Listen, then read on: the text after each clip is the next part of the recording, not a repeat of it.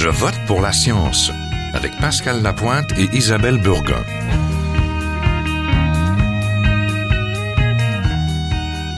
J'espère que vous allez bien. Je ne sais pas si ça fait longtemps que vous avez inspecté votre petite pharmacie. Nous allons parler de vos médicaments et plus particulièrement de leur date de péremption. Plusieurs médicaments périmés pourraient être bien être toujours efficaces après la date de fin d'utilisation. C'est ce que soutient l'Agence américaine des produits alimentaires et médicamenteux, FDA. La date de péremption serait une estimation minimale 90% des médicaments seraient utilisables plusieurs années après cette date. Donc c'est ça qu'elle dit.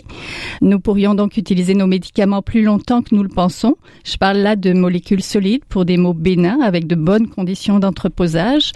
Pourtant, l'Ordre des pharmaciens du Québec conseille de ne jamais dépasser cette date. Alors que faire? Et que faire aussi des médicaments non utilisés? Une des solutions pourrait être de les envoyer à ceux qui en ont besoin, les pays en voie de développement. Pourtant, ce serait une fausse solution car ils connaissent des problèmes sanitaires bien différents des nôtres. Les petites pilules que l'on consomme régulièrement, comme les cachets d'ibuprofène ou l'acétaminophène, ont-elles vraiment le temps de vieillir? Et après la date, faut-il vraiment les rapporter à notre pharmacie? Garcia. Hein.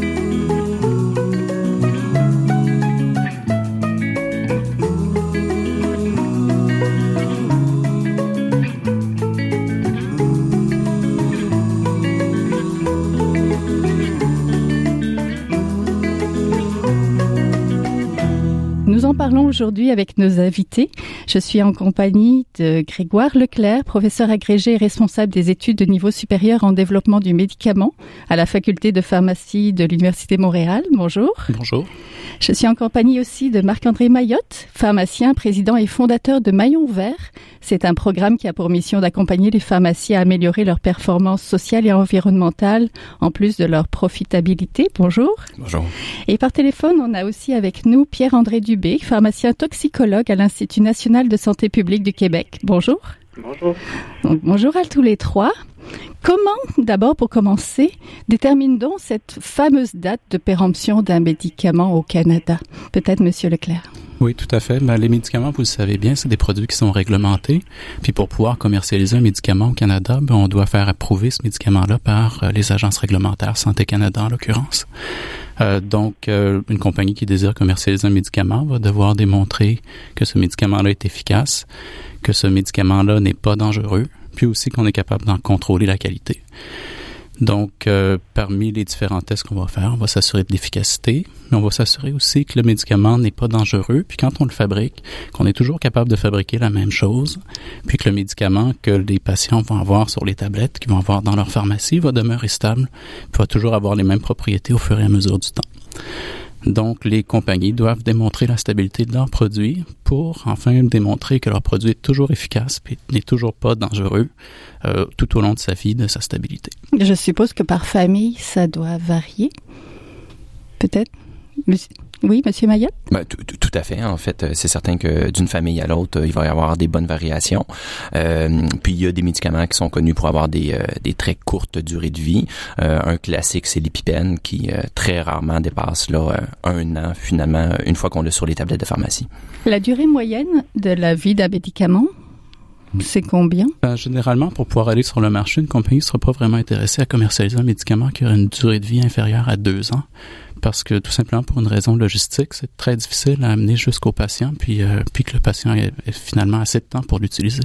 Parce qu'il faut réaliser que la, la, compagnie va fabriquer le médicament, va l'entreposer dans ses entrepôts, va le vendre à un grossiste, qui va l'entreposer dans son entrepôt, qui va le vendre au pharmacien, qui va l'entreposer dans sa pharmacie, qui va le vendre au patient, qui va l'entreposer chez lui. Ça fait que si on rajoute ne serait-ce que trois mois pour chacune des étapes, on dépasse déjà un an.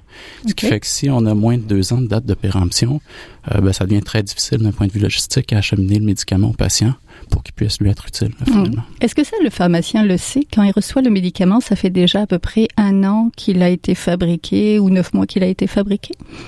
Euh, ben, ce que le pharmacien voit, en fait, c'est la date de péremption qui est écrite sur l'emballage, la date de mm-hmm. fabrication pour la connaître. Euh, ça serait possible, mais il faudrait faire la demande auprès de la compagnie, puis il n'y a pas vraiment d'avantage à faire ça. Là, mais... Euh. Oui. Monsieur Dubé, il y a une date de péremption, puis il y a un principe actif. Est-ce que ce principe-là est-ce qu'il est actif, on va dire, tout le temps là? Est-ce que Ben, en fait, l'activité du médicament ou du principe actif, la date de péremption qui est inscrite, c'est ce que la compagnie a étudié pour s'assurer que le médicament est efficace jusqu'à cette date-là. Donc, il reste dans le 90-95% de concentration euh, euh, visée du médicament dans le produit sans, dégradation. Euh, mais par la suite, après cette date-là, ben là, c'est c'est ça la question du jour, dans le fond. Là. Mm-hmm. Qu'est-ce qu'on fait après la date de péremption? Est-ce qu'il y a un risque d'utiliser ce médicament-là après la date de péremption? Oui, et qu'est-ce qu'on doit faire? Donc, que faire après cette date-là? Est-ce qu'il y a un principe de précaution pour les médicaments? Ben, Monsieur Dubé, puisque... Ben, le principe de précaution euh, qui va être euh, qui est mentionné entre autres par l'ordre des pharmaciens de ne pas utiliser des médicaments après la date de péremption, euh, c'est sûr qu'eux, ils vont se, aller derrière la réglementation puis dire ben, un pharmacien ne peut pas recommander à un patient de consommer un médicament après la date de péremption parce qu'on n'a pas les données scientifiques pour montrer qu'il va être efficace euh, pour ce patient-là selon euh, tout comment il a été euh, conservé à la maison, etc.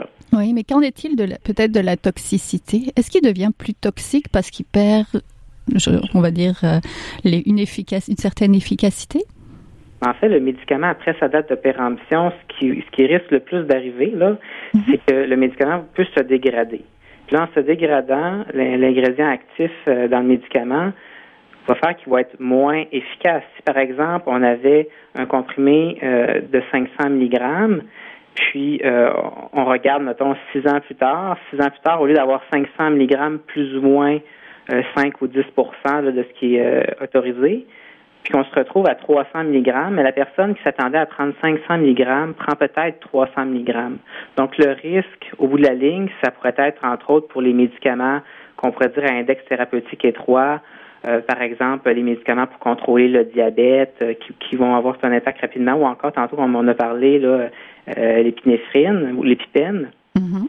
Mais là, on peut avoir un problème d'efficacité. Donc, la personne qui s'attendait à prendre son médicament pour contrôler sa condition médicale pourrait avoir un moins bon contrôle de sa condition et sa, sa condition pourrait se dégrader avec le temps.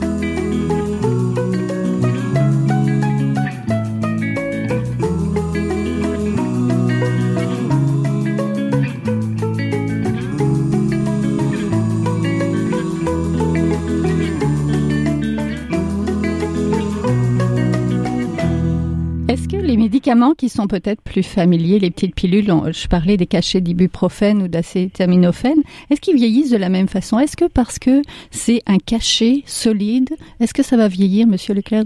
Euh, ben, Pareil. ce qui est connu, en fait, c'est que les médicaments sous forme solide sont plus stables que les médicaments sous forme liquide. Puis, tout simplement parce qu'en présence d'eau, il y a une réaction qui peut avoir lieu plus facilement, qui est l'hydrolyse. Puis, bon, c'est une réaction fréquente de dégradation des médicaments. Ceci dit, euh, vous faites souvent référence aux médicaments d'usage bénin ou de, mm-hmm. pour traiter les maux de tous les jours, mais c'est pas qu'on a tous dans notre pharmacie finalement. mais c'est pas parce que c'est un médicament d'usage bénin qu'il est moins sujet à la dégradation, donc il n'y a aucun lien à faire entre les deux.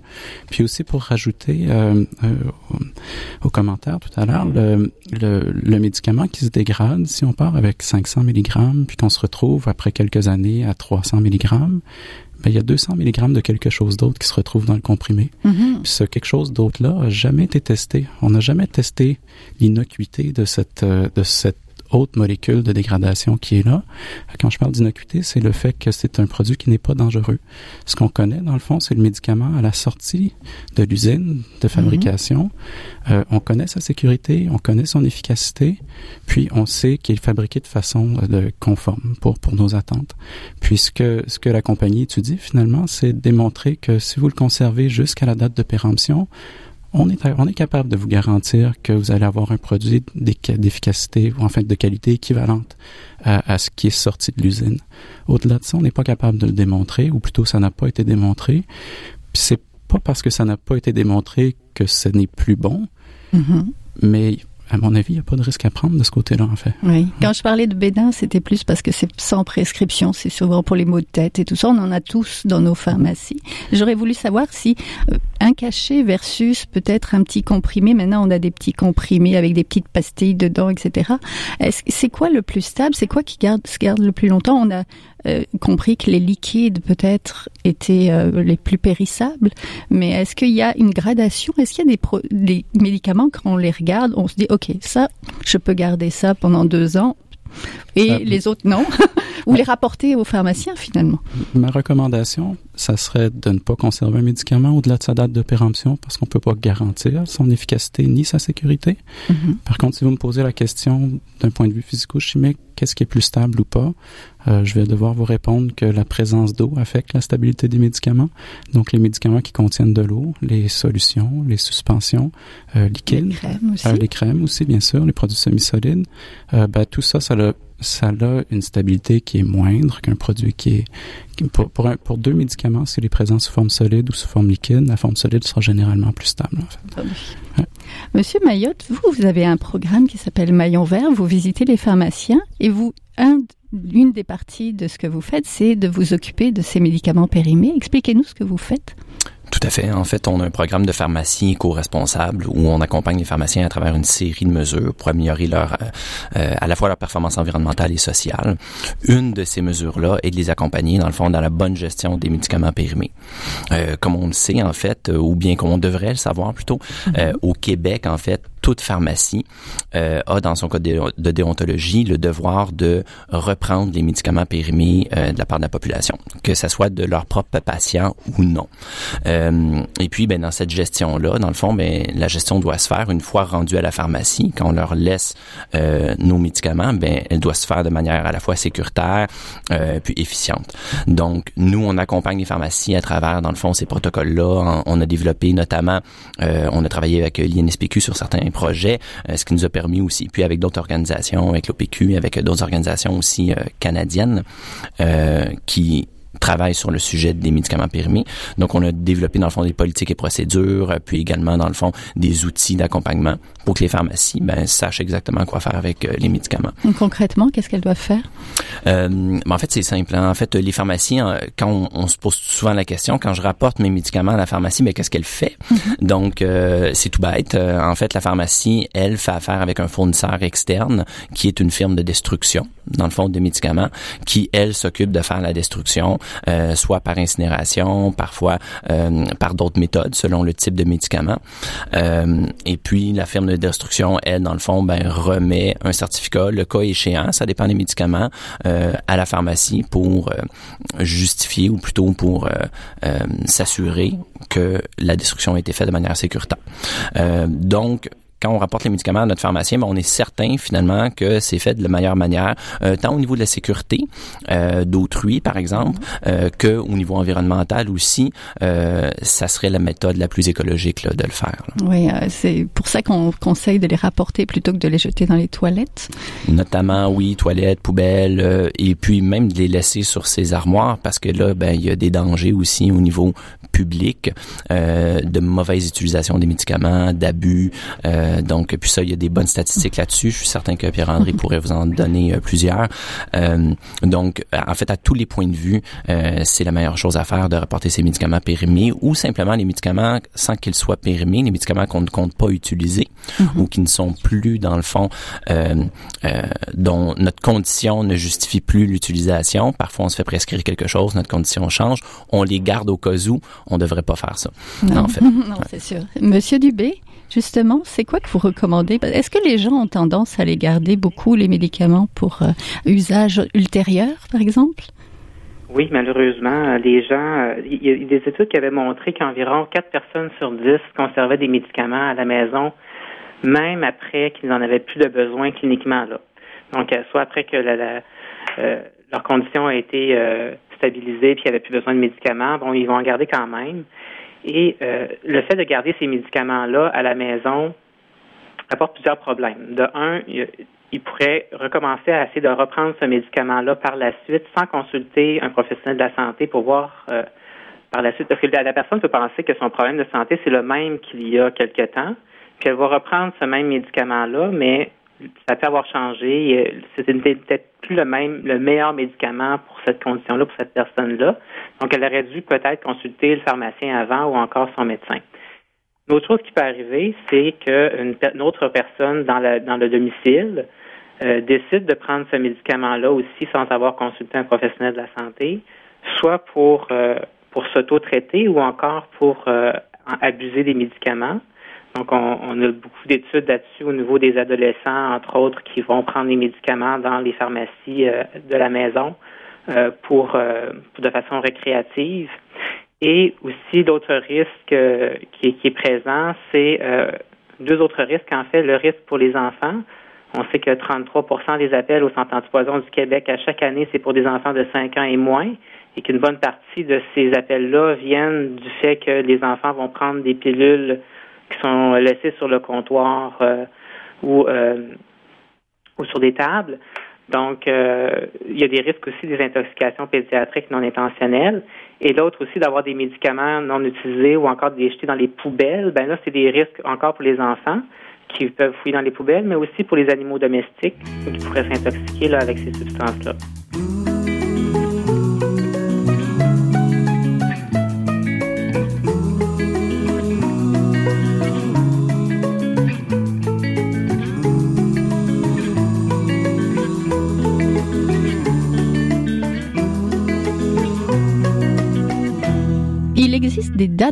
Et des dates longues pour des médicaments. Monsieur Leclerc, expliquez-nous, c'est quoi ces dates?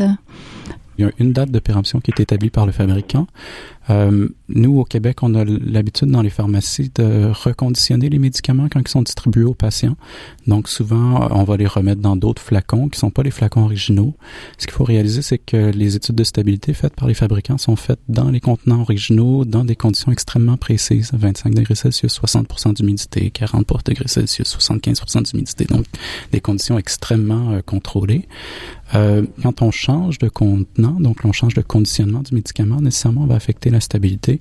généralement, les contenants qu'on fournit en pharmacie sont pas nécessairement des contenants étanches, euh, donc ça va affecter la stabilité de ce côté-là. La, recommandation de l'ordre des pharmaciens pour, euh, dans le cas d'un reconditionnement d'un comprimé dans un flacon en pharmacie, c'est d'établir une nouvelle date de péremption qui va être soit d'un an ou de la date de péremption du fabricant si elle est plus courte qu'un an.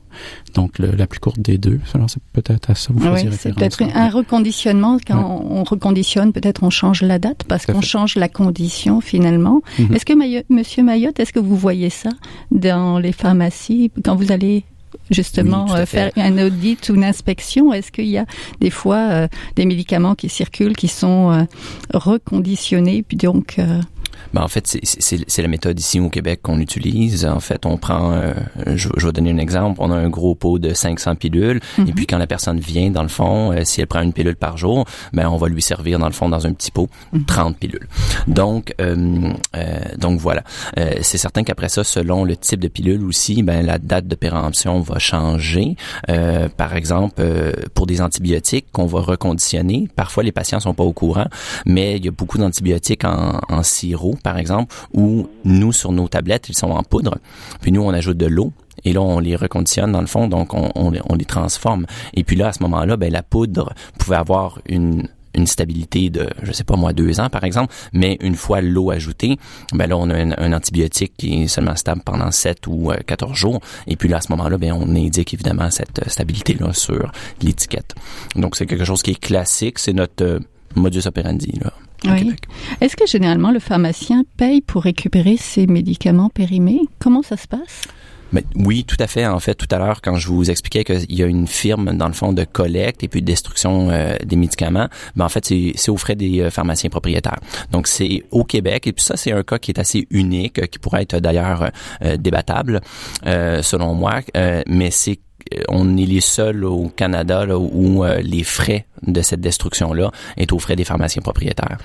Oui, si on repoussait ces dates de péremption de certains médicaments, on gaspillerait moins, on polluerait moins peut-être aussi, il y aurait des multiples économies Donc, est-ce que ça serait pas souhaitable, Monsieur Leclerc? Peut-être non? ben, en fait, j'ai certaines réserves. Les, euh, mm-hmm. de la même façon où les équipements de sécurité, par exemple les sièges d'auto pour enfants ou des mm-hmm. choses comme ça, on, on fixe une date limite d'utilisation de 5 ans.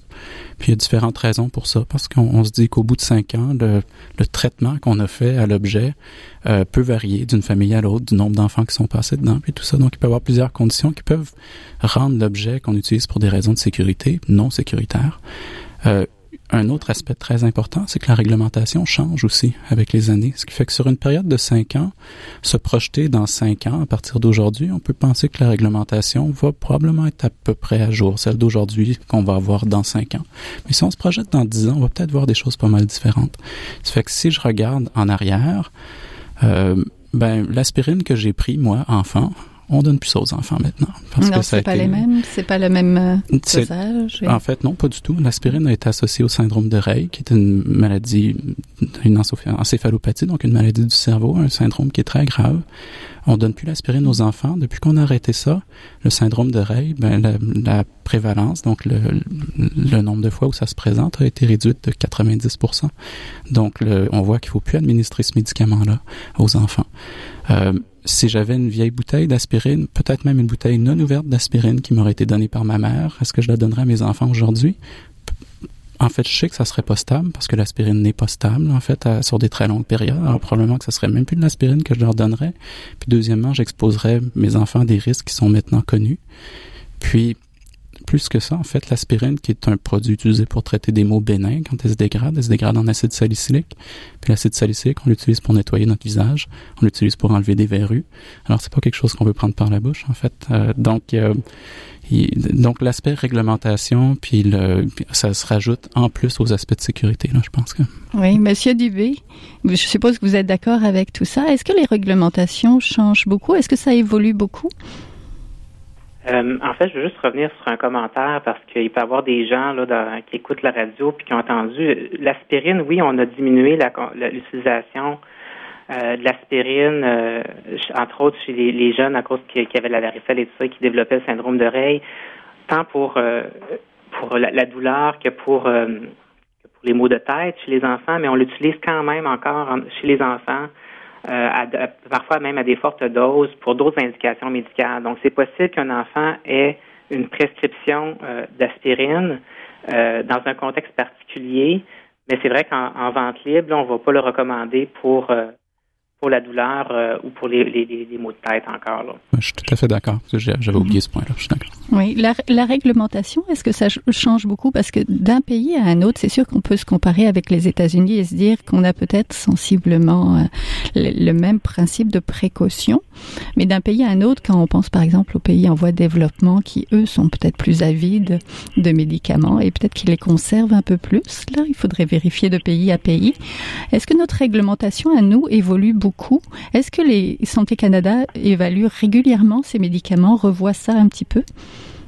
Euh, j'ai pas fait d'études, moi, à ce niveau-là. Je pourrais pas vous, dire s'il y a eu beaucoup de changements de réglementation là, dans le temps en lien avec la péremption. Euh, je doute fortement. Là, ça bouge pas très rapidement au niveau du fédéral à, ce niveau-là. Ils vont souvent suivre aussi les États-Unis.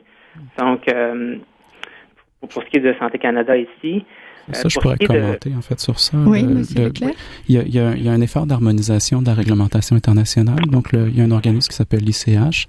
Euh, il y a plusieurs gouvernements qui siègent sur cette, euh, cette conférence-là pour essayer d'harmoniser finalement pour que ça soit plus facile de commercialiser des médicaments à l'échelle mm. globale.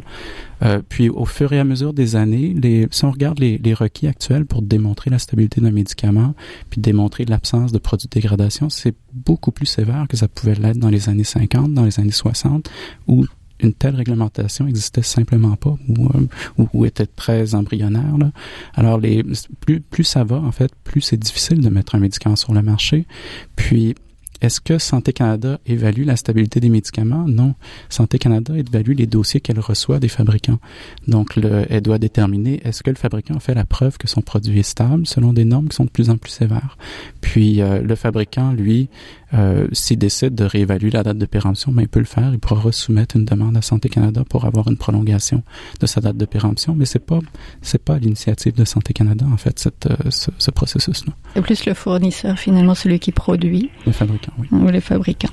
Mais on a déjà eu, on a, excusez-moi, on a déjà eu cette discussion-là aussi euh, dans une réunion à travers le Canada, en toxicologie en particulier, parce que euh, on va stocker, par exemple, dans les hôpitaux, euh, beaucoup d'antidotes, hmm. dans le cas d'intoxication en particulier. Et ces antidotes-là, en général, sont, sont, très dispendieux et ont une courte courte vie, là, shelf life, une, date de péremption qui est assez rapprochée. Et euh, c'est assez problématique parce que ça va engendrer des, coûts énormes au système de la santé, surtout quand on va garder 50 000 dollars d'antidotes dans un hôpital qu'on doit renouveler à chaque année, puis qu'on les jette parce qu'on n'a pas eu euh, on n'a pas eu d'intoxication, mais on va les garder quand même au cas où qu'il se produise quelque chose. Je trouve que c'est un problème quand même à, apporter. Il y, a, oui, la sécurité euh, à regarder, mais Qu'est-ce qu'on fait? Là, on a un problème actuellement avec, euh, avec des antidotes qui sont en rupture d'approvisionnement.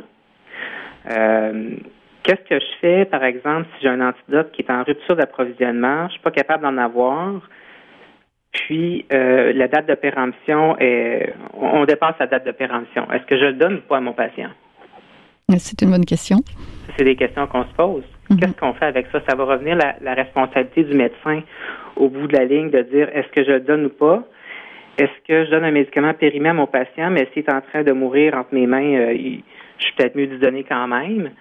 Mais euh, au niveau des, pharmaciens, nous, à, l'hôpital, on ne peut pas recommander de l'administrer, mais on va le garder quand même au cas où le médecin décide, lui, de, l'administrer. Donc, euh, il y a vraiment des coûts de société à, se poser comme question là-dessus. il y a un impact environnemental aussi, parce que oui, on va retrouver des médicaments dans l'eau, dans l'eau de surface. Euh, c'est quoi l'impact d'être exposé de façon chronique à des faibles concentrations de médicaments sur un long terme? Euh, il y a des études qui montrent qu'on retrouve des agents de chimiothérapie, qu'on retrouve des hormones qui proviennent des médicaments, qu'on retrouve des médicaments aussi dans l'eau. Euh, par exemple, ici dans le fleuve Saint-Laurent, on en retrouve. Donc, mais c'est quoi l'impact sur la santé d'être exposé à des concentrations minimes à long terme? Ça, c'est pas étudié. Oui, c'est pas étudié, mais c'est surtout ça, ça, ça fait un peu froid dans le dos, mais ça relativise aussi les médicaments peut-être qui sont dans notre pharmacie là. Si on en ingère de toute façon, là, on va peut-être regarder notre notre petite boîte de pilules et se dire bon ben est-ce que je, je poursuis même une semaine après ou pas, ou est-ce que je la ramène? Donc merci beaucoup à tous les trois. Donc on était en compagnie de Grégoire Leclerc, professeur agrégé responsable des études de niveau supérieur en développement du médicament à la faculté de pharmacie de l'université Montréal, de Marc-André Mayotte pharmacien et président et fondateur de Maillon Vert, et en compagnie aussi de Pierre-André Dubé, pharmacien toxicologue à l'Institut national de santé publique du Québec. Merci à tous les trois. Merci. Merci, bonjour. C'est tout pour cette semaine. Je vote pour la science est une production de l'agence Science Presse avec Radio VM. Au micro Isabelle Burguin, à la régie Daniel Fortin, à la recherche François Cartier. Vous pouvez réécouter cette émission à l'antenne de Radio VM ou encore en podcast sur le site de l'agence Science Presse à sciencepresse.qc.ca et nous suivre sur vos réseaux sociaux préférés. À la semaine prochaine. Jin Jiahua est un chercheur typique de ceux pour qui les progrès de la bioinformatique ont préséance sur le sens biologique et pour qui la grosse science constitue la seule logique. On y parle de génome, de transcriptome et de